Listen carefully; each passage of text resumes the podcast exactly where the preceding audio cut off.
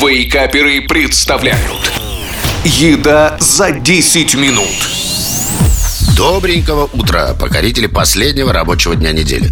С вами опять и снова шеф Газарян, что значит только одно. Готовьте запоминать новый рецепт вкусного и быстрого блюда. И что самое главное, простого в приготовлении. И сегодня это йока с плавленным сыром. Или, проще говоря, вариация на тему яичницы, но в лаваше. Ну что, если стало интересно, то начнем со списка продуктов. Поехали!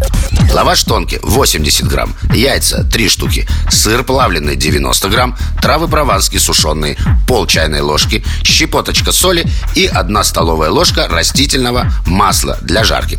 Вначале подготовьте необходимые ингредиенты. Выбирайте лаваш такого размера, чтобы его края значительно свисали с сковороды.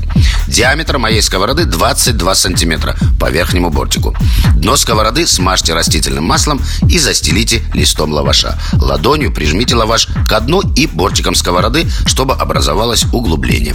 Влейте в сковороду на лаваш взбитые щепоткой соли яйца и присыпьте смесью сушеных прованских трав. Плавленый сыр нарежьте небольшими кубиками, равномерно выложите в яичную смесь, после чего накройте начинку свисающими со сковороды частями лаваша.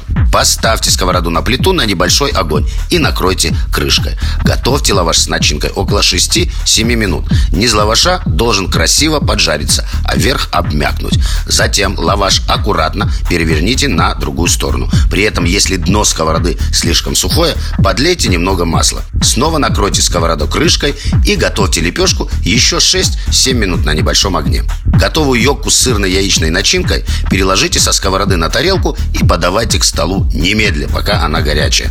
Ну, а как и с чем ее есть, решайте сами. А я снова говорю вам приятного аппетита. Услышимся не далее, чем через неделю. Пока!